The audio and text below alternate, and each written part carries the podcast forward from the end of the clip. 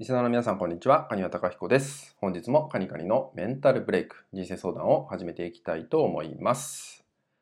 えー、今日のね、ご相談は、えー、子供に対して、えー、いろいろね、注意をしてもなかなか言うことを聞いてくれません。えー、何度言っても分かってくれないので、こういう場合どうしたらよろしいでしょうか？といったようなご相談となります。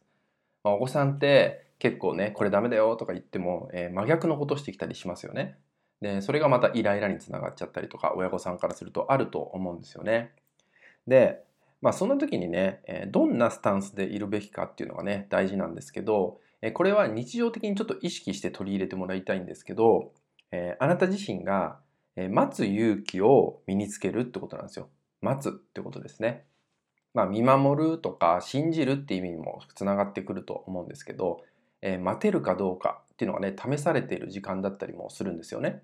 まなのでね、ちょっとね、えー、チャレンジかもしれませんけど、まあ、例えばね、待つことによって、えー、部屋が汚れてしまうとかね、散らかってしまうとか、もしくはお子さんがなんか身の危険を及ぶ可能性もあるとかね、まあ、そういう部分はま見定めていただきたいと思うんですけど、まあ、部屋が散らかっちゃうとかね、まあ、そういうちょっと簡単な部分ね、あまりこう体に危険がない部分であればの話ですけど、まあ、その時はね、ちっちゃなことでいいから待ってみるってことをね、やってみてください。まずは短い時間でもいいから待ってみる。注意しても、たとえ聞かなかったとしても、一度待ってみるっていうのをね、やってみてください。で、そこでね、無理にお子さんが変わんなかったとしても、えー、それは仕方がないと思うんですよ。ただ、あなた自身の捉え方が変化してくると思うので、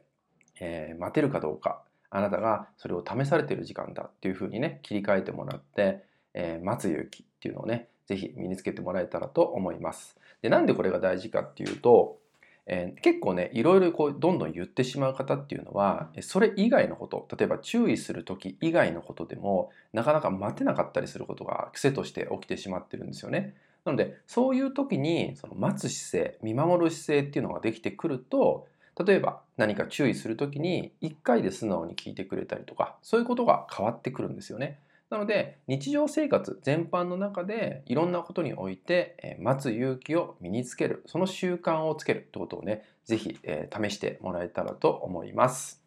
これがね身についてくるとまずねあなた自身が一番体感できてくると思います。自分が変わってきたっていうのがね分かってくると思うので、まあ、最初はねちょっと勇気が必要になると思うんですけど是非お試しいただけたらと思います。